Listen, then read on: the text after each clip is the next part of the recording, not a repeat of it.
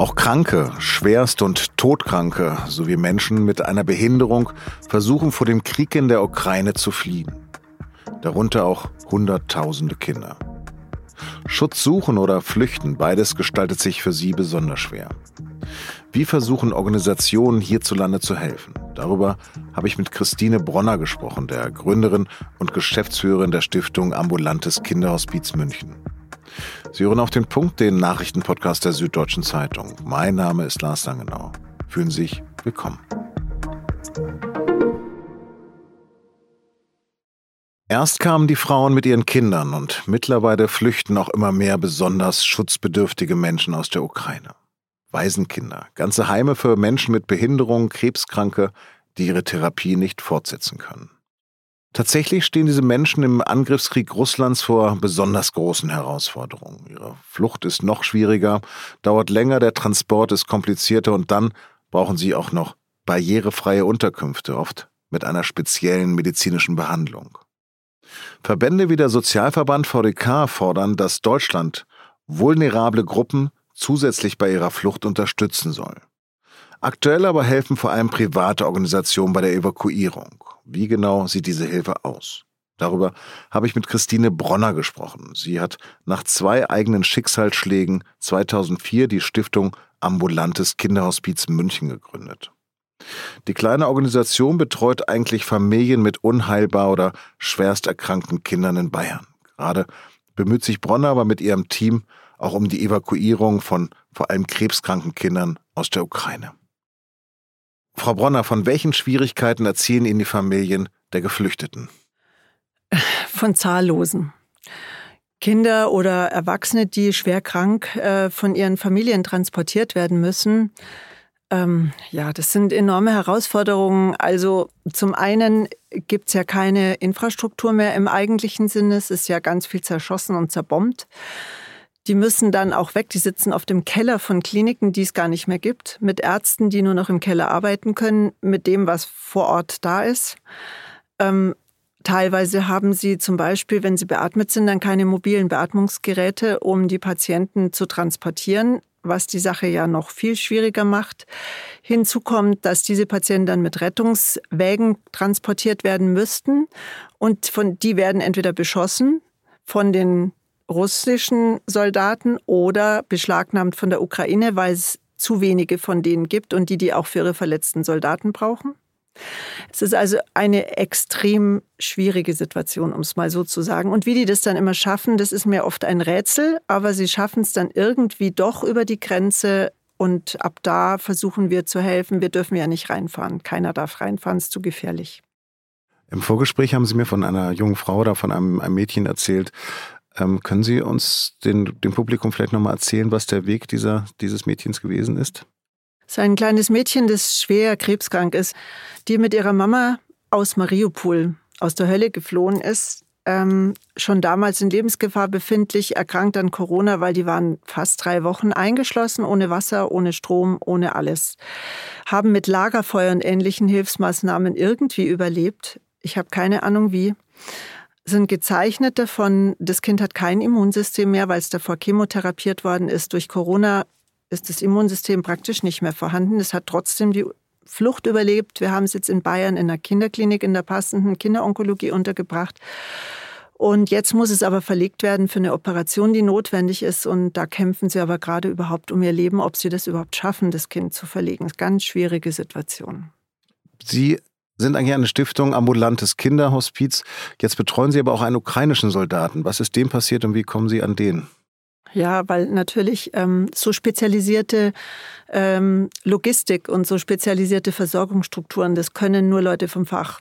Und das ist ein kleiner Kreis, der das kann. Und das spricht sich natürlich schnell rum. Und äh, also folglich sind wir angesprochen worden, einfach von einer Hilfsorganisation, die verwundete Soldaten aus dem Land rettet.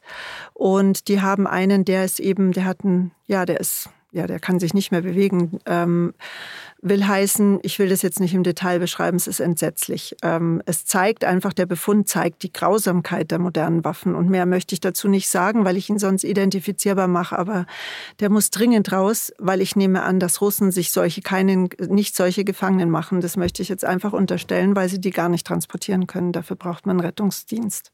Wenn diese Menschen überleben sollten, wie geht es mit denen weiter, wenn sie nach Deutschland geholt wurden? Die werden hier in Deutschland, also wir holen die nur nach Deutschland, wenn wir eine Arzt- und Klinikanbindung haben, weil sonst geht es gar nicht. Also die müssen ja sofort weiter betreut werden, die müssen während dem Transport überwacht werden, mit Medikamenten versorgt und in Deutschland dann an Kliniken angeschlossen werden. Ich arbeite sehr eng vernetzt mit den Kinderkliniken in Deutschland, vor allen Dingen in Bayern natürlich, wo ich herkomme und wo wir auch selber tätig sind, äh, aber auch im Rest von Deutschland. Und äh, natürlich arbeiten wir auch jetzt mit der Unfallklinik in Monau zusammen. Die ist eine der Kliniken, die darauf spezialisiert sind, solche Menschen zu behandeln. Von welcher Größenordnung reden wir gerade? Von wie viele Menschen können Sie konkret oder wie viele Menschen haben Sie bislang konkret helfen können?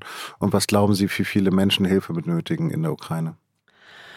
Also fangen wir bei mir an. Das ist die kleinere Zahl. Ähm, bis jetzt haben wir ungefähr, also wir sind mit denen, die ich jetzt gerade noch versuche zu betreuen, sind es dann ungefähr 20 Patienten, die wir versorgt haben mit ihren Familien oder gerade versorgen. Äh, wenn ich jetzt ähm, dann äh, noch zu erwarten über die Organisation angekündigt sind bereits weitere 20, die wir bergen müssen, noch, die wir, von denen wir noch gar nicht wissen, aber die da warten. Und ähm, wenn wir jetzt da, wenn ich davon ausgehe, wie viel hilfsbedürftige Kinder allein in der Ukraine sind, schwer kranke, Krebskranke allein gibt es in der Ukraine am, im Jahr ein, 2000. Und wenn wir von Waisenkindern reden, schwebt eine Zahl im Raum von bereits existierenden 90.000 Waisenkindern in der Ukraine. Was den russischen Präsidenten antreibt, weiß ich nicht, aber er hinterlässt ein, ein einziges Massaker also quasi ein ganzes Land, das so aussieht wie Dresden nach dem Zweiten Weltkrieg. Also zumindest da, wo er durchmarschiert ist, ist eine Blutspur, die ist nicht zu beschreiben. Die Menschen sind nicht im deutschen Krankensystem integriert. Welche Hilfe benötigen die ganz konkret? Also zunächst mal gehen wir in finanzielle Vorleistungen, um die Transporte zu gewähren, dass die überhaupt hierher kommen. Ob wir das jetzt mit Bussen machen oder mit dem Krankenwagen äh, oder mit dem Flugzeug, das muss erstmal finanziert werden. Und das machen wir mit unseren Partnern. Also auch die Johanniter finanzieren da selber ganz fleißig. Und die Kliniken tun den nächsten Part, die melden die an und sorgen dafür, dass der Klinikaufenthalt äh, finanziert wird und dass sie da eine Wohnung kriegen da helfen wir zu, wenn die Hilfe brauchen, selbstverständlich. Und wir übernehmen dann die ambulanten Versorgungsstrukturen und schauen, dass das vom zuständigen kommunalen Sozialamt finanziert wird. Die haben hier sofort einen Anspruch nach Paragraph 24, das ist EU-Recht, auf Asyl. Also die haben eine Sonderform der, des Asylrechts mindestens für ein Jahr und da wird alles finanziert und sie können auch arbeiten. Bekommen Sie Unterstützung vom Bund und den Ländern und wenn ja, wie sieht die aus? Leider bekommen wir bis jetzt gar keine Unterstützung. Wir versuchen das jetzt dann, aber wir würden uns freuen, wenn wir eine bekämen. Wie können Privatpersonen helfen und Organisationen wie Sie unterstützen? Also Privatpersonen können eigentlich am allermeisten helfen, indem sie uns finanziell unterstützen, damit wir anderen helfen können und Medikamente äh, kaufen können, die wir in, mit unserem Netzwerk dann in die Ukraine bringen. Frau Bronner, haben Sie herzlichen Dank für Ihren Besuch heute im Studio bei uns. Sehr, sehr gerne. Vielen Dank für Ihre Unterstützung. Ein Artikel, wie man helfen oder auch einfach nur sinnvoll spenden kann, verlinke ich Ihnen in den Show Notes. Dort finden Sie auch den Link zur Website vom ambulanten Kinderhospiz.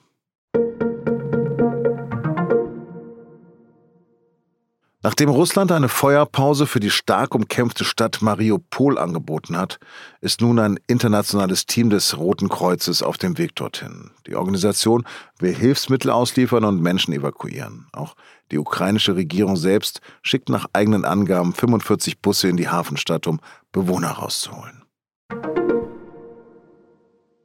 An diesem Donnerstag haben Ärztinnen und Ärzte an kommunalen Krankenhäusern gestreikt. Sie fordern mehr Personal, mehr Geld und bessere Arbeitsbedingungen.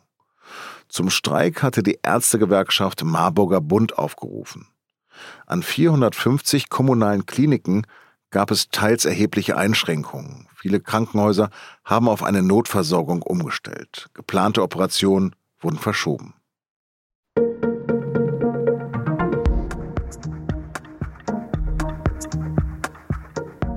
Bombenstimmung, Kollateralschäden für getötete oder verletzte Zivilisten, Befreiung für Angriff oder Eroberung, logistische Probleme für einen schlecht geplanten Feldzug.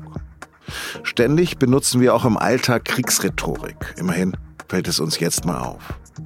Über den Umgang damit schreiben meine Kollegen im SZ-Magazin, das der Zeitung am Freitag beiliegt. Redaktionsschluss für Auf dem Punkt war 16 Uhr. Produziert hat die Sendung Justin Patchett. Vielen Dank fürs Zuhören und bleiben Sie uns gewogen. Thank you.